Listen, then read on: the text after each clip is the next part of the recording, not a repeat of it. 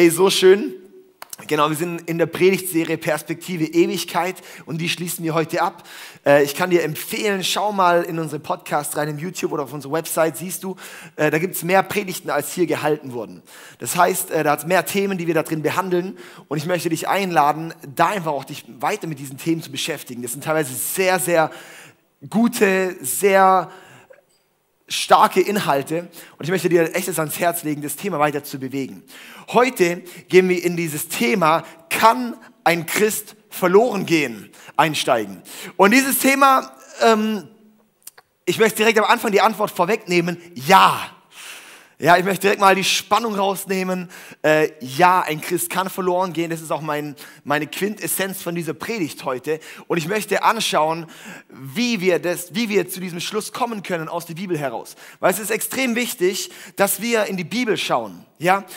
Und, und, und, und die Sache ist die, es gibt 80 Stellen im Neuen Testament, die davon sprechen, dass ein Christ seine Rettung wieder verlieren kann. 80 Stellen im Neuen Testament, das ist eine ganz schöne Menge. Es gibt sehr, sehr, sehr viele Themen, die deutlich weniger in der Bibel stehen und die wir sehr viel mehr Bescheid wissen drüber. Nicht nur 80 Stellen hat es im Neuen Testament über dieses Thema, sondern jeder Autor, der ein Buch im Neuen Testament geschrieben hat, schreibt davon. Das heißt, es ist jetzt nicht nur ein Paulus oder nicht nur, dass Jesus das paar Mal sagt oder so, ja, wobei wenn es Jesus sagt, wird es schon reichen, sondern jeder einzelne Autor. Das heißt, die ganzen Evangelien, Paulus, Petrus, Johannes und so weiter und so fort, in jedem Buch, in der, äh, in, von jedem Autor im Neuen Testament lesen wir davon, dass ein Christ seine Rettung verlieren kann. Okay, jetzt haben wir vielleicht die Aufmerksamkeit. Und die Sache ist die, dass die Bibel, und, und das ist eigentlich eine, eine Schwierigkeit, die wir häufig haben. Und zwar, wir, wir glauben häufig nicht das, was wir lesen, sondern wir lesen, was wir glauben. Wir lesen die Bibel durch die Brille von dem, was ich sowieso glaube. Und darum lese ich auch nur das raus, was ich glauben möchte. Dabei sollten wir die Bibel lesen und die sollte unseren Glauben prägen. Die Sache ist aber, dass häufig rumgedreht ist, dass wir häufig die Bibel lesen und nur so lesen, was ich eigentlich eh schon glaube. Und darum lesen wir über diese 80 Verse hinweg und lesen dort und denken so, hm, das kann ich jetzt nicht so ganz verstehen und lesen einfach dann Vers 23. Und dann geht es weiter. Und das ist aber eine Herausforderung, weil es ist wichtig, dass wir anschauen, was ist der Kontext, was ist, was ist die Essenz in der Bibel. Weil wenn dieses Thema 80 Mal im Neuen Testament vorkommt, dann hat es irgendeine Relevanz für uns, oder? Und das ist mein Anliegen hinter dieser Predigt, nicht zu sagen, jetzt zum Jahresschluss, da hauen wir noch mal puff, richtig rein, sondern mir ist ein Anliegen, dass wir erkennen, warum hat Gott so eine Brisanz für dieses Thema? Warum steht es so häufig drin und warum lesen wir das häufig nicht mehr? Und jetzt mein Anliegen, dass wir das anschauen und dass wir über diese Stellen nicht nur hinwegschauen, sondern dass wir sie verstehen lernen. Okay? Ist gut? Also, bei meiner Predigt heute, ich habe nicht Anspruch auf Vollständigkeit. Das heißt, ich habe nicht äh, dieses Thema ist mit meiner Predigt vollumfänglich ähm, behandelt, weil ich kann keine 80 Bibelverse heute behandeln. Ja? Ähm, und, und, vor allem ist auch wichtig natürlich, dass wir auch eine, eine gesunde Balance in diesem ganzen Thema sehen. Ja, mein, Thema, mein, mein Anliegen ist auch heute, auch in dieser Predigt, dass wir jetzt nicht dort reingehen und... Ähm, und, und, und, dann, dass so die, die Oldschool-Gesetzlichkeitskeule rausgeholt wird. Und dass man dann danach anfängt rumzulaufen und sagen, oh, bei dem und dem, der spielt aber gerade schon ganz schön mit seinem Heil, oder? Und, und dass man dann irgendwie in dieses gesetzliche Dings da gerät, weil das ist wieder genau das, du sollst dich richten, dass du nicht gerichtet wirst, heißt in der Bibel. Diese Verse können wir auch mal ein bisschen wahrnehmen bei diesen ganzen Gesetzlichkeitsthemen, ja? Ähm, weil diese Verse haben auch eine Relevanz. Wenn es Jesus sagt, dann muss es irgendwas bedeuten. Okay? Und dass wir heute nicht rausgehen. Ich werde auch nicht sagen, okay, erstens, zweitens, drittens einhalten, erstens, zweitens, drittens nicht einhalten, sowas ja, und dann bist du auf der sicheren Seite. Weil so einfach ist es nicht zu beantworten, dieses Thema. Und da möchten wir heute reinschauen. Und zwar möchte ich wie so ein bisschen, äh, bisschen die, die Pole bisschen mal darstellen. Ähm, und dann, und dann eigentlich so dieses Spannungsfeld ein bisschen auflösen. Das ein bisschen mein Anliegen, okay? Also als allererstes ist es mir mega, mega wichtig. Und zwar ist diese Frage, wie steht es um meine Heilsgewissheit? Also Heilsgewissheit, ähm, und ich möchte auch ermutigen, vielleicht mitzuschreiben, weil das dir selber zu erarbeiten wird sehr mühsam sein, diese ganzen Themen auszuarbeiten, ja? Aber macht Spaß, aber es dauert, ja? Ähm, Wie steht es um meine Heilsgewissheit? Heilsgewissheit, was, was ist das eigentlich? Mega komischer Begriff vielleicht. Heilsgewissheit bedeutet, es kommt nicht aus dem Dritten Reich, ja, äh, das kommt auch nicht aus so, sondern Heilsgewissheit bedeutet, das ist, du bist dir gewiss, dass du, wenn du stirbst, zu Gott kommst. Okay? Sozusagen, das ist, du bist dir gewiss um dein Heil nach deinem Tod. Du bist dir gewiss, dass du hier eine, eine sichere Gewissheit hast. Keine einzige Religion hat eine Heilsgewissheit außer das Christentum. Cool, oder? Mohammed ist gestorben und hat gesagt, ich weiß nicht, ob ich ins Paradies komme. Ich weiß nicht, ob es gereicht hat, dass ich meine Leistung vollbracht habe. Ich weiß nicht, ob ich, ob ich ins Paradies komme. Ja? Und er ist gestorben und nicht wieder auferstanden. Daher hat man schon ein bisschen die Lösung, wenn ich mit jemandem Kontakt haben möchte, dann mit jemandem, der lebendig ist. Okay? Also, und, ähm, und, und die Sache ist dies, Christentum hat eine Heilsgewissheit. Und es ist mega wichtig. Und dass wir das als allererstes kurz anschauen, es hat Verse zum Beispiel in Johannes 3, Vers 16, sehr bekannter Bibelvers. Denn Gott hat die Welt so sehr geliebt, dass er seinen einzigen Sohn hingab, damit jeder, der an ihn glaubt, nicht verloren geht, sondern das ewige Leben hat. Jeder, der an Gott glaubt, an Jesus glaubt, bekommt ewige Leben. Das bedeutet, wenn ich lebe mit Gott, dann komme ich auch zu Gott. Und da geht es um die Heilsgewissheit. Und das ist recht simpel bei diesem ganzen Thema, überhaupt bei Perspektive Ewigkeit, wo ich sage, ein, ein Grundprinzip kannst du dir merken, wenn ich hier mit Gott lebe, geht es gerade so weiter nach meinem Tod. Ich werde zu Gott kommen. Wenn ich hier nicht mit Gott lebe, dann wird Gott es dir auch nicht antun, du arme Sau, dass du dann später in der Ewigkeit ewig mit Gott Zeit verbringen müsstest. Wenn du hier sagst, ich möchte nicht mit Gott leben, dann wird Gott es dir nicht antun, dass du dann ewig mit ihm leben musst. Das heißt, du entscheidest, ob Himmel oder Hölle. Das heißt, es ist eigentlich, liegt, liegt bei dir diese Entscheidung, möchtest du mit Gott laufen oder möchtest du nicht mit Gott laufen? Das ist nicht der böse Gott, der dich verurteilt, sondern es ist im Endeffekt du, der, der im Endeffekt selber entscheidet, wo es hingeht. Das ist sehr schön, aber auch eine Verantwortung, die bei uns liegt. Und das Krasse ist, diese 80, 90, 100, keine Ahnung wie viele Jahre, 120, auf dieser Erde entscheiden, wie du deine komplette Ewigkeit verbringst. Das heißt, das Leben hier ist sehr relevant. Ja? Und wenn wir jetzt hier Johannes 3, Vers 16 anschauen, das heißt, wenn, das wer, wer, wer an, an Jesus glaubt, der wird nicht verloren gehen, sondern das ewige Leben haben. Hier ist wichtig, grammatisch reinzuschauen. Im Griechischen, wie das Neue Testament geschrieben wurde, finden sich so verschiedene Grammatikformen. Ähm, das eine ist, das, das ist der Aorist. Der Aorist bedeutet, das ist eine zeitlich abgeschlossene Handlung. Das bedeutet, diese Form haben wir im Deutschen gar nicht so in dem Sinne. Das bedeutet, ich habe geglaubt und es war zu einem bestimmten Zeitpunkt eine abgeschlossene Handlung und, und es geht nur um diese isolierte Handlung. Ja?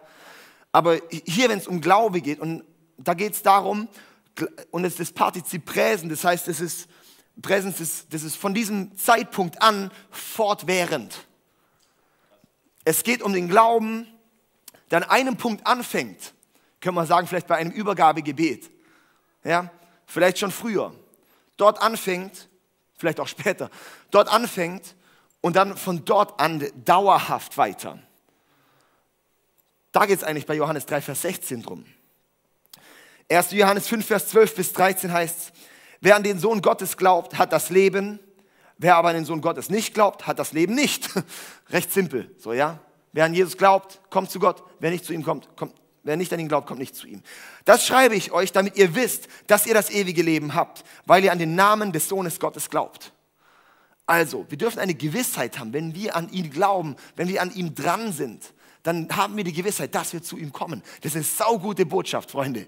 Das ist eine mega gute Botschaft, dass wir da eine Gewissheit haben. Und wenn du mit Gott läufst, dann weißt du und hast eine Gewissheit und brauchst keine Angst zu haben. Ich selber, ich bin mir zu 100 Prozent Ich habe nicht mal 0,00001 Prozent Zweifel, ob ich zu Gott kommen werde, weil ich es weiß, weil ich eine Heilsgewissheit habe.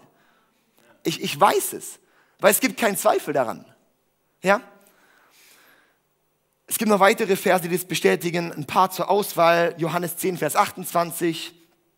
Epheser 2, Vers 8 und Römer 6, Vers 23. Und wenn es zu schnell geht, hört ihr noch einen Podcast an. Hebräer 13, Vers, okay, jetzt lass uns mal weiter schauen, okay? Also, Hebräer 13, Vers 5 heißt es, Gott hat gesagt, ich werde dich nie verlassen und dich nie im Stich lassen. Come on, hey, Gott wird dich nie verlassen und dich nie im Stich lassen. Da steht aber nicht, dass du ihn nicht verlassen kannst oder dass du ihn nicht im Stich lassen kannst. Und das ist ein Schlüssel und das ist ein bisschen mein Übergang äh, zu, zu der anderen Seite mal, diese andere Seite darzustellen, die wir auch absolut als Realität in der Bibel sehen. Und zwar in der Bibel ist immer Spannungsfeld. In der Bibel gibt es immer ein Spannungsfeld. Das eine, kannst du dir vorstellen, so, das Reich Gottes ist da, aber ist noch nicht ganz da. Äh, es ist das Spannungsfeld von, von ähm, okay, ich bin jetzt irgendwie ein neuer Mensch, aber irgendwie auch noch nicht so ganz. Ich lebe noch, ich lebe neu, aber irgendwie noch nicht ganz. Und genauso hier von, hey, ich lasse dich nie im Stich, auf der einen Seite und auf der anderen Seite dann aber auch, hey, aber du musst mich auch festhalten. Und jetzt sehen wir bei den ganzen Stellen in der Bibel, wenn es in der einen Stelle darum geht, hey, und ich lasse dich nie im Stich, dann heißt es aber kurz drauf, kurz vorher, wie auch immer, hey, aber bleib du auch an mir dran. Und es ist eine Balance, die extrem wichtig ist zu sehen, dass wir nicht nur isoliert einzelne Dinge anschauen. Und daher komme ich jetzt zu meiner großen Frage, oder nee, eigentlich schon mal zu meiner Aussage, wiedergeborene Christen können verloren gehen. Was für eine These. Wiedergeborene Christen können verloren gehen. Warum? Weil ich es in der Bibel lese. Das ist nicht das, was ich mir wünschen würde, aber es ist halt so. Zumindest wenn wir in die Bibel schauen. Das ist schon mal wichtig, dieser Begriff Wiedergeborene können wir auch mal einklammern und sagen, Christen können verloren gehen. Weil Christen, 60 Prozent der deutschen Bürger nennen sich Christen. Okay? 60 Prozent der Deutschen sind auch nicht mehr so viel. Ja? Es war mal deutlich mehr. Nur noch 60 Prozent, müssen wir sich vorstellen, die sind bald nicht mehr mehr 60 Prozent, die in irgendeiner Weise, ist noch krass, ne? das wird, geht rapide runter. 60 Prozent nennen sich Christ in Deutschland. Das sind die ganzen Papierchristen. Sozusagen, die waren in evangelische, katholische Religionsunterricht. Ja, so, so, so, äh, wurden, wurden mal ein bisschen so, halt quasi, das ist eigentlich eine, nur eine kulturelle Prägung, kann man so sagen. Es hat nichts mit deinem Leben zu tun, nichts, das dein Leben verändert. Das heißt, das ist, äh, sag ich mal, da ist recht simpel, natürlich können die verloren gehen. Ja. Dann gibt es drei Prozent, drei Prozent der Deutschen oder in Deutschland Lebenden sind überhaupt wiedergeborene Christen. Deutschland ist eigentlich eines der wichtigsten Missionsländer. Mit der größten Herausforderung, weil wir noch mit dem Problem zu kämpfen haben, dass Leute noch denken, wenn sie auf Papier Christ sind, sind sie Christ. Das ist eine recht große Herausforderung. Ja? Darum schicken die ganzen Länder Afrika, China so viele Missionare nach Deutschland. Was wir ja jahrhundertelang gemacht haben, eigentlich dorthin Missionare zu schicken. Und jetzt ist Zeit, dass die nach Deutschland kommen. Schade eigentlich. Ja? Schade, dass wir Christen unseren Auftrag nicht wahrgenommen haben. Naja, auf jeden Fall drei Prozent in Deutschland sind wiedergeborene Christen. Ist eine recht geringe Zahl. Fünf Prozent in Deutschland sind Moslems. Das heißt, es gibt weniger wiedergeborene Christen als Moslems in Deutschland. Ja? Einfach mal ein bisschen paar, paar Zahlen zu haben. Das ist eine aktuelle Studie, ähm, wurde gemacht. Es gibt ein sehr, ähm, genau, wen es interessiert, kann auf mich zukommen, ja, vom ähm, Professor Bartholomä, der ist super. Ja? Wunderbar. Das ist ein dickes Buch, seine Doktorarbeit, kannst du lesen. Ja? Ähm, Matthäus 7, Vers 19 bis 23 heißt es, ein gesunder Baum trägt gute Früchte, ein kranker Baum dagegen schlechte. An einem guten Baum wachsen keine schlechten Früchte, ebenso wenig wie ein kranker Baum gesunde Früchte hervorbringt. Deshalb wird jeder Baum, der keine guten Früchte bringt, umgehauen und ins Feuer geworfen. Okay, ähm, und dann noch, ihr seht, man erkennt sie an ihren Früchten. Gut, Jesus ist da jetzt nicht in äh, äh, Landschaftsgärtnerkunde, sondern es geht um Menschen dort. Es geht um Menschen und, und es geht um Christen. Es geht um uns, beziehungsweise auch um Juden, um Christen. Und es geht darum, wer keine Früchte trägt, also ein Gesunder trägt gesunde Früchte, ein Kranker trägt kranke Früchte. Ist recht simpel, oder? Und da heißt es eben, wer keine Früchte trägt, wird umgehauen und ins Feuer geworfen. Sagt Jesus. 21. Nicht alle Menschen, die sich fromm gebärden, glauben an Gott. Nicht alle Menschen, die sich fromm gebärden, glauben an Gott. Auch wenn sie Herr zu mir sagen, heißt das noch lange nicht, dass sie ins Himmelreich kommen. Entscheidend ist, ob sie meinem Vater im Himmel gehorchen. Das heißt, selbst wenn wir Herr sagen, heißt es nicht direkt, dass du gerettet bist. Es gibt so viele Christen, die nennen Gott Herr, die gebärden sich schön christlich, am Ende heißt nichts. Am Ende, nur was nach außen scheint, heißt noch gar nichts. Geht es noch weiter, Vers 22. Ich würde immer sagen, okay, krasse Frucht bringt der, oder? Hey, okay, wenn er Frucht bringt, ja, dann muss der so viele Wunder tun und dies und das. Da geht es gar nicht drum, weil dann geht es hier weiter, Vers 22. Am Tag des Gerichts werden viele zu mir kommen und sagen, Herr, Herr, wir haben in deinem Namen prophezeit und in deinem Namen Dämonen ausgetrieben und viele Wunder vollbracht. Das heißt, das sind die Superchristen. Das sind die, wo wir heute sagen würden, wow, euch feiere ich so hart. Dich lade ich ein, zum hier einen Abend gestalten und du machst das und du bist so krass, ja. Wow, die pumpen wir und feiern wir und posten und bam, bam, bam, ja. Und da sagt Jesus dann, doch ich werde ihnen antworten, ich habe euch nie gekannt, fort mit euch, ihr lebt nicht nach Gottes Gebot. Das ist jetzt eine große Herausforderung. Was machen wir mit solchen Texten? Was machen wir mit solchen Texten? Wir können drüber hinweglesen und sagen, keine Ahnung, was das bedeutet, ich lese weiter. Oder wir können uns mal fragen, Gott, was meinst du damit? Okay, ein Vers ist jetzt noch so eine Sache, oder? Ich habe noch ein paar Verse mehr. Und ich möchte vor allem auch die Bibel für sich sprechen lassen. Ich möchte die gar nicht groß kommentieren, diese Texte, weil ich finde, die sind sehr selbstredend auch. Ja? Jakobus 2, Vers 17. Es reicht nicht, nur Glauben zu haben. Ein Glaube, der nicht zu guten Taten führt, ist kein Glaube. Er ist tot und wertlos. Yes! Ein Glaube ohne Werk ist tot. Wenn du sagst, du hast Glaube und da kommt keine Frucht daraus, das wird an deinem Leben nicht sichtbar, ist es kein Glaube. Echter Glaube führt immer zu Taten.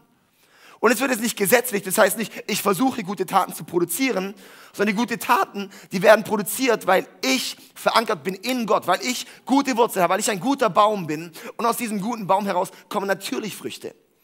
Wenn du merkst, bei deinem Leben kommen keine guten Früchte, würde ich dich mal fragen, wie sehen deine Wurzeln aus? Wie bist du verankert? Wo bist du angesiedelt? Titus 1, Vers 16. Sie beteuern, Gott zu kennen, aber mit den Werken verleugnen sie ihn. Ein Gräuel sind sie und ungehorsam und zu allem guten Werk untüchtig.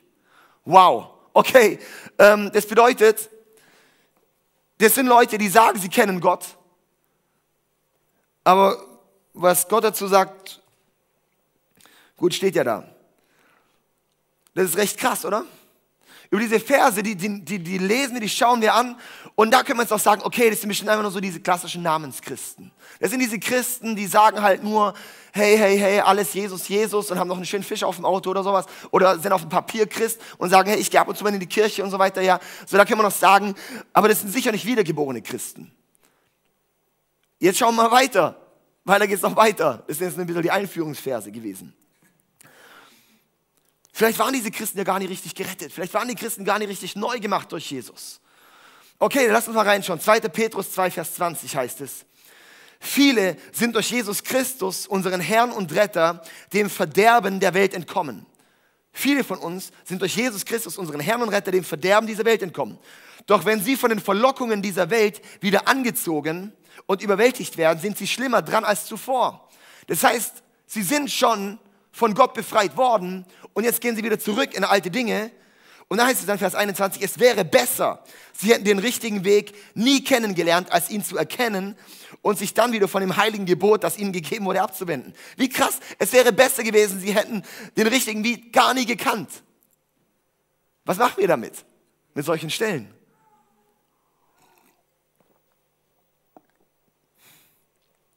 Schau mal weiter. Hebräer 10, Vers 24 bis 27. Spornt euch gegenseitig in Liebe und zu guten Taten an. Und lasst uns unsere Zusammenkünfte nicht versäumen, wie einige es tun, außer hier im ICF. Da versäumt es keiner. Sondern ermutigt und ermahnt einander. Besonders jetzt, da der Tag seine Wiederkehr näher rückt. Es ist wichtig, auch sich zu ermutigen und zu ermahnen. Auch am Start zu sein, auch sonntags zu kommen. Auch regelmäßig nach, hey, du warst heute nicht da. Warum warst du, hey, komm, komm, lass uns nächste Woche zusammengehen. Lass uns danach zum Essen verabreden und treffen uns doch vorher noch in der Church. Ja, so. Es und dann aber, um es eigentlich geht, hier Vers 26. Denn wenn wir bewusst weiter sündigen, nachdem wir mit Gottes Hilfe die Wahrheit erkannt haben, gibt es kein anderes Opfer mehr für diese Sünden. Dann bleibt nur noch das furchtbare Warten auf das göttliche Gericht und das wutende Feuer, das seine Feinde verzehren wird. Oh mein Gott, was machen wir mit solchen Texten? Da geht es um Leute, die eigentlich gerettet waren und dann eigentlich wieder zurück ins alte Ding gehen. Das heißt, ein wiedergeborener Christ kann seine Rettung verlieren. Das sind so ein paar Verse, weitere Verse. Schau mal, Hebräer 6, das will ich jetzt gar nicht lesen, sonst rennen wir schreiend raus. Jakobus 5, Vers 19 bis 20. Dann Lukas 12, Vers 42 zum Beispiel. Römer 11, Vers 19 und folgende, wo es dann, was im Römerbrief? Wer sich wieder in der Bibel auskennt, wird sagen, war das im Römerbrief sicher nicht. Ja, im Römerbrief findet sich sogar. Im Römerbrief, wo es nur darum geht, dass wir nur durch Gnade gerettet sind. Wo es nur darum geht, dass wir nichts hinzutun können zu unserer Rettung. Ja, du kannst deine Rettung, sogar kannst du nichts hinzutun. Du kannst nichts dazu beitragen, dass Gott dich rettet. Alles ist nur Jesus am Kreuz. Du kannst nichts dazu beitragen, dass du gerettet wirst.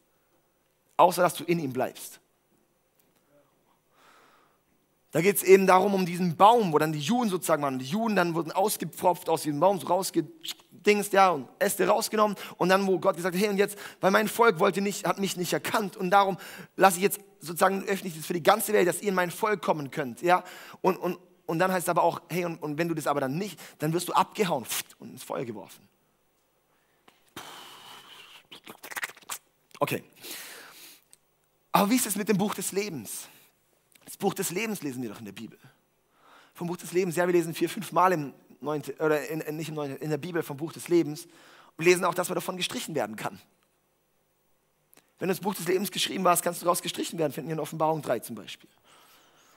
Okay, was machen wir jetzt mit dem ganzen Zeug? Das ist doch recht krass. Und jetzt ist meine Frage, was ist Gottes Toleranzgrenze? Was ist jetzt Gottes Toleranzgrenze? Das ist eine gute Frage, oder? Was ist Gottes Toleranzgrenze? Gott, wie viel ist jetzt okay? Gott, wie viel kann ich jetzt bringen? Wie, mit welchem Maß, Gott, wie weit kann ich gehen, dass, dass ich noch sicher weiß, dass ich gerettet bin?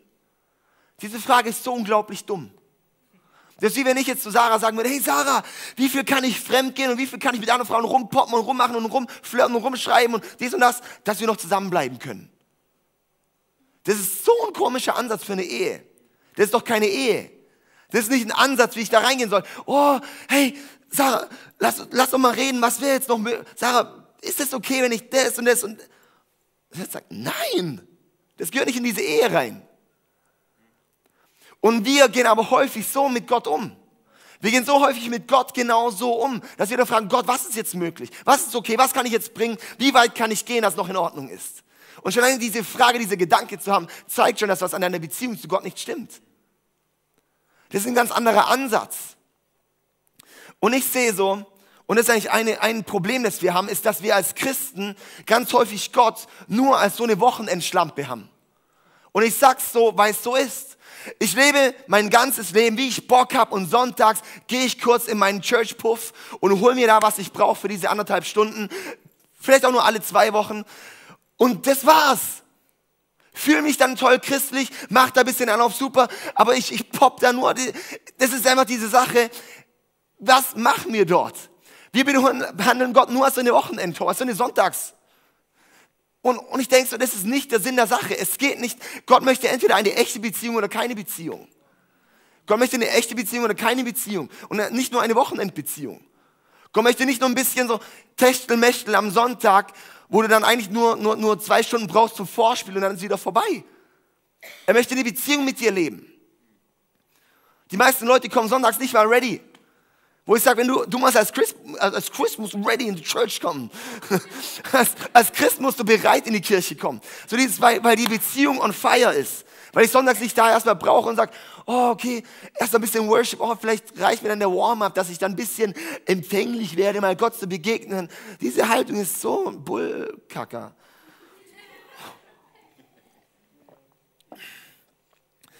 Und ich sehe so, viele, viele wollen Gott eigentlich nur für ihre Rettung wollen Gott nur als Beziehung, dass sie irgendwann mal im Himmel sind. Das ist wie wenn eine Frau sagt, ich möchte den Typ nur heiraten wegen Geld. Stimmt auch irgendwas nicht, oder? Ist eigentlich auch keine echte Ehe. Klar, irgendwie auf Papier, aber eigentlich keine echte Ehe. Diese Beziehung ist nicht das Echte. Aber wir gehen mit Gott häufig so um, als ob ich Gott nur haben möchte für das, was ich jetzt gerade möchte. Aber Gott möchte eine echte Beziehung. Das heißt, was ist Gottes Toleranzgrenze? Das ist ein bisschen die Frage, die man gar nicht beantworten müsste. Und das eben für mich so diese Frage, okay, wir, wir sind gerettet. Oder die Rettung, die Rettung, bin ich dann gerettet? Kann ich meine Rettung verlieren? Ja, gerettet von was? Gerettet von was und für was? Das ist eine wichtige Frage. Wenn es heißt, dass ich gerettet bin und dass ich dann zu Gott kommen soll, was hat es für einen Sinn? Gerettet von was? In 1. Johannes 5 lesen wir zum Beispiel, von, von, oder im 1. Johannesbrief allgemein zum Beispiel von dem Weg der Welt, von der Dunkelheit sind wir gerettet, von dem, wo es in unserem Leben nur um mich und mich und mich und mich dreht, um eine selbstsüchtige Natur, um diese Dinge, wo ich so merke, ich kann selber aus dem ganzen Muster nicht ausbrechen. Diesem Muster von, ich kann, ich, ich, ich kann nicht vergeben, auch wenn ich es irgendwie gerne würde, aber irgendwie auch nicht will, ich kann nicht vergeben.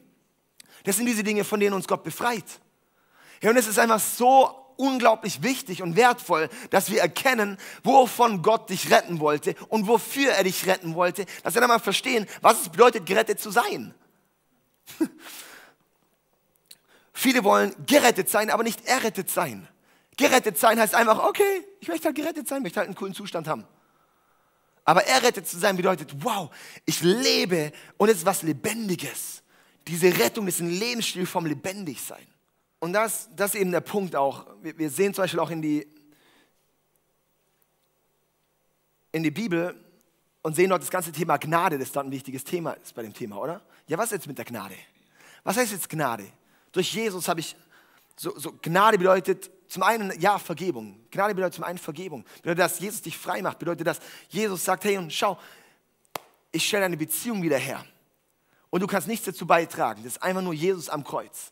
Dass, du, dass, dass dein Leben durch deine Fehler trennst dich komplett von Gott. Und Jesus sagt, ich gehe an das Kreuz, ich zahle ich zahl für deine Fehler, dass du wieder in Beziehung mit Gott kommen kannst. Das ist Gnade, weil du hast es nicht verdient.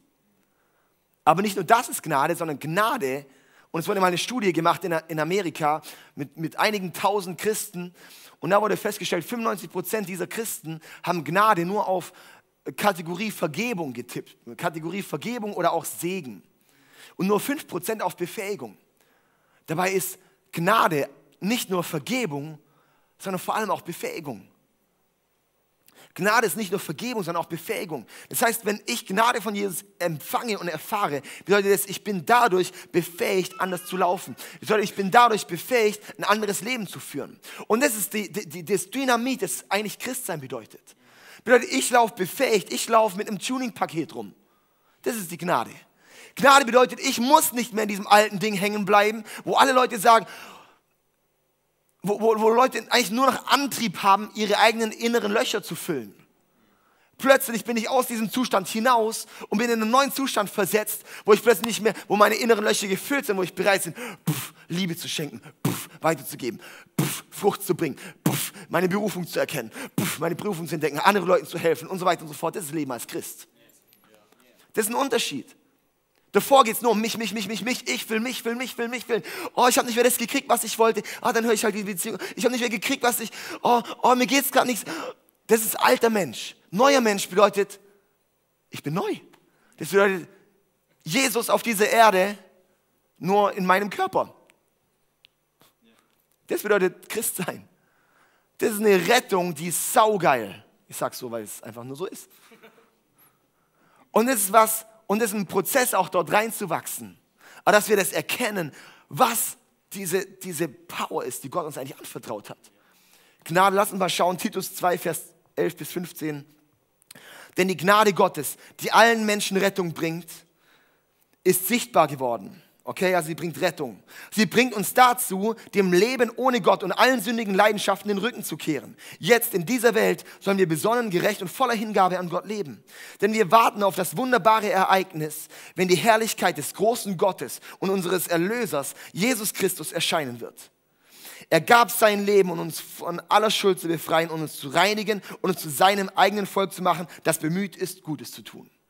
Das ist eine Befähigung darin, ja, so jetzt, sie bringt uns dazu, dem Leben ohne Gott und, und so weiter, und weiter zu laufen. Ja, hey, und das ist dafür da, dass die Gnade da ist, dass wir befähigt werden.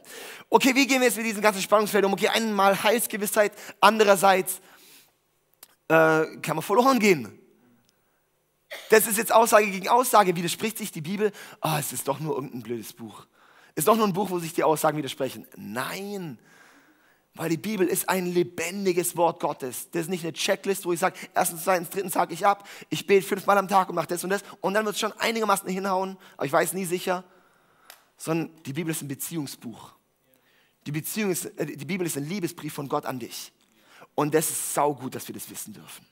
Und ich werde jetzt eben hier nicht, und jetzt kannst du entweder sagen, aus diesen Versen kannst du jetzt rausgehen und sagen, okay, jetzt versuche ich erstens, zweitens, drittens einzuhalten.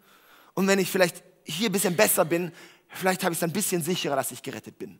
Sage ich, dann bist du wieder voll im alten Judentum gelandet. Von du versuchst dir deine Rettung selber zu erarbeiten. Du kannst sie dir nicht erarbeiten, deine Rettung. Du kannst, nicht, du kannst nichts zum Kreuz hinzufügen. Herr, das hast du doch jetzt gerade gesagt. Nein, du kannst nichts dazu erarbeiten. Herr, das steht doch in diesem. Nein, steht nicht doch drin.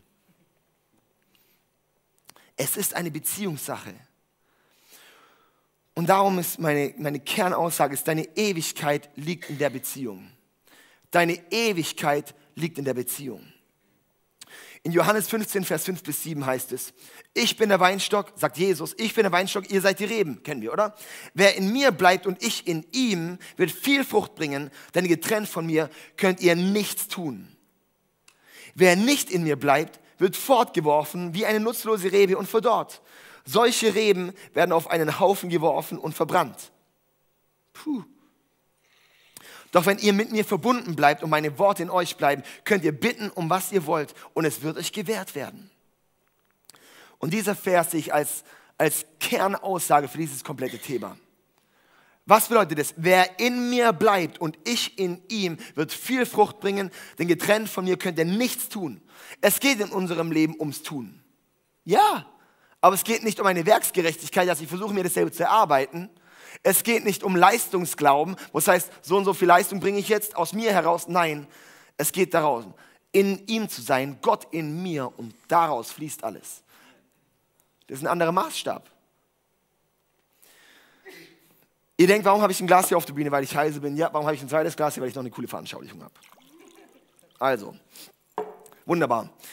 Wenn ich mal wieder eine Veranschaulichung habe, ganz kreatives Predigen habe ich ja immer, gell? Also, ähm, haben wir hier ein Glas? Das Glas ist Jesus. Okay, Glas ist Jesus. Das Wasser darin ist das ewige Leben. Also in Jesus ist das ewige Leben. Sagen wir genug Verse oder in Jesus ist das ewige Leben. Okay? Ja, in Jesus ist die Gewissheit, wo du hinkommst. In Jesus steckt die Heilsgewissheit. Du bist hier, du bist dieser Schwamm. Ich bin dieser Schwamm. Und es hier heißt, wer in mir bleibt und ich in ihm, wird viel Frucht bringen, denn getrennt von mir könnt ihr nichts tun.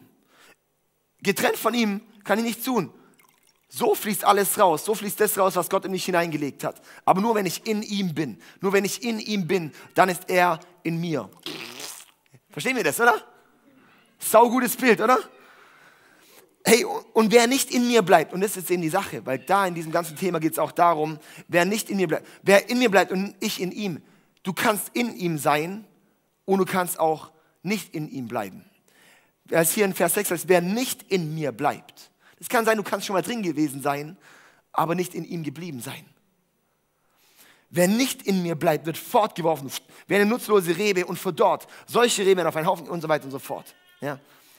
Das halt einfach nur schöner Effekt. Ich brauchte wieder den Schwamm. Und darum geht es eben, dass wir in Jesus bleiben, dass wir in Jesus sind und daraus fließt alles. Daraus kommt alle Befähigung für unser Leben. Daraus kommt, daraus werdet ihr viel Frucht bringen. Wow, wow, wow, wie cool ist das, ja? Und das wird eben, so wird unser Leben aussehen. So soll unser Leben aussehen, dass wir viel Frucht bringen. Wir werden nie Frucht bringen, wenn wir nicht in ihm sind. Und es das heißt, ewiges Leben ist in Jesus und nicht in mir. Wenn ich in Jesus bin, habe ich ewiges Leben. Wenn ich nicht in ihm bin, habe ich es nicht. So einfach ist es. Darum ist eben auch diese Verse bei der Heilsgewissheit, hey, wer glaubt, wer glaubt, das heißt, und die ganze Zeit. Und darum geht's. Ey, es geht nicht darum, bist du in der Kirche, sondern es geht darum, bist du in Jesus. Es geht nicht darum, bist du im Religionsunterricht, sondern bist du in Jesus. Es geht nicht darum, bist du irgendwo in der Mitarbeit und machst einen toll auf, auf toller Hecht, sondern bist du in Jesus. Bist du in Jesus. Und es ist einfach die größte Relevanz, sind wir in Jesus. Bist du nicht in ihm, dann hast du kein ewiges Leben. Bist du nicht in ihm, weißt du es, dass du nicht in ihm bist. Oder bist du nicht sicher, wenn du in ihm bist. Und warum predige ich dieses Thema? Ich weiß, so spannend ist, sowas noch als Jahresabschluss zu machen, weil ich denke, cool, ich habe immer nur Bock auf solche Themen. sondern weil ich sehe, die Bibel ist voll mit 80 Bibelversen Neuen Testament, die wir überlesen und nicht checken. Das bedeutet, Gott hat 80 Warnungen und Hinweise uns gegeben, weil er dich und mich so sehr liebt. Er liebt dich und mich so sehr und er wünscht sich so sehr, dass du mit ihm bleibst und in ihm bleibst und Frucht bringst. Dass er das 80 Mal schreibt, dass er das 80 Mal sagt. Und die Frage ist einfach, wie reagieren wir darauf? Wie reagieren wir darauf? Das ist so eine Realität. Es geht darum, auch bis zum Ende durchzuhalten. Matthäus 24, 12 bis 13 heißt es, die Gesetzlosigkeit wird immer mehr Überhand nehmen und die Liebe wird bei vielen erkalten. Kennen wir das auch? Die Liebe wird bei vielen erkalten. Doch wer bis zum Ende durchhält, wird gerettet werden. Wer bis zum Ende durchhält, wird gerettet werden. Nicht wer mal kurz sich bekehrt hat, wird gerettet werden. Nicht wer sein Übergabegebet gebetet hat, wird gerettet werden. Sondern wer bis zum Ende durchhält, wird gerettet werden. Man, es sind so viele Verse, wir müssen überlegen, was machen wir mit denen? Was machen wir mit diesen ganzen Stellen? Was machen wir mit den ganzen Themen? Und was bedeutet das für dein Jahr 2019 als Reflexion und als Ausblick für das Jahr 2020? Weil diese Aussagen, die sind recht aussagestark für deine Prioritäten und deine nächsten Schritte fürs nächste Jahr. Schau deine Früchte vom Jahr 2019 an. Ist was, wo Gott dann sagen wird, wow, du guter und treuer Diener. Du warst in mir und alles, was du... Oder nicht. Und ich sehe, und das ist mein großes Anliegen, dass wir eine Kirche sind. Und darum, darum rede ich darüber. Weil ich mir wünsche, dass ich uns alle wieder bei Gott sehe. Und weil ich weiß, im aktuellen Zustand werde ich es nicht. Und es macht mich traurig. Und ich wünsche es mir so sehr. Und Gott wünscht es sich so sehr. Und Gott hat das Beste, nicht nur in der Ewigkeit, sondern die Ewigkeit beginnt jetzt. Das fängt hier an. Dieses Leben hat Gott für dich hier schon bereit. Es geht darum, wirklich auch dieser neue Mensch zu sein, wie wir sehen. Dass wir neue Menschen sind. Wie es zum Beispiel in Lukas 9, Vers 23 heißt, wo es dann heißt, hey, wenn du mir nachfolgen willst, verleugne dich selbst, nimm dein Kreuz auf dich und folge mir nach. Was heißt das Ganze? Das bedeutet, dass ich wenn ich Jesus nachfolgen will, nicht nur sage, dass ich ihm nachfolgen will, sondern ihm auch nachfolgen muss. Wer mir nachfolgen will, soll mir dann auch nachfolgen. Dann lass uns ihm nachfolgen. Lass uns in ihm sein, lass uns bei ihm dran sein. Hier die große Frage ist jetzt, ja, was mache ich jetzt? Ich will, mein Anliegen ist nicht mit riesen Schuldgefühlen, dass wir jetzt rausgehen und sagen, oh, oh, jetzt gucke ich da erstmal hier Sündespiegel, und dann wieder in die Gesetzlichkeit zu fallen. Sondern der Kern, und das sehen wir auch schon, auch schon im Alten Testament, sehen wir das auch schon. Als Beispiel bei David und Saul, als bei König David, König Saul. König David hat super viel Kacke gebaut. Ihn hat es immer, immer wieder zurück ans Herz Gottes gezogen. Warum? Weil er Gott geliebt hat, weil er gesagt hat, Gott, ich, er wollte in ihm verbunden sein, mit ihm sein. König Saul er ist nur zu Gott gekommen, wenn er direkt was von ihm wollte. König Saul ist nur zu, zu Gott gekommen, so, hey, vielleicht kannst du mir ja einen guten Stand geben. Vielleicht kannst du mir ja gut irgendwie was Gutes tun. Häufig haben wir so eine Haltung Gott gegenüber. Aber da eben hast du ein Herz von König David, hast du ein Herz von, vom König Saul. So kommst du jetzt zu Gott nur, weil du dich jetzt schuldig fühlst? Oder kommst du zu Gott, weil du sein Herz so sehr liebst? Weil du eine Beziehung möchtest mit ihm. Und aus dieser Beziehung heraus entsteht alles. Und da geht es darum. Bist du in ihm, in ihm. In ihm heißt auch, dass dort ewig Gnade ist, dass dort ewig Vergebung ist, dass, dass er dich nie im Stich lässt und so weiter und so fort. Gott lässt dich nicht im Stich. Und nichts und niemand kann dich von der Liebe Gottes trennen. Das sind diese Aussagen, die sehen wir so klar. Aber die Sache ist, bist du in ihm. Weil wenn du in ihm bist, gelten diese Aussagen.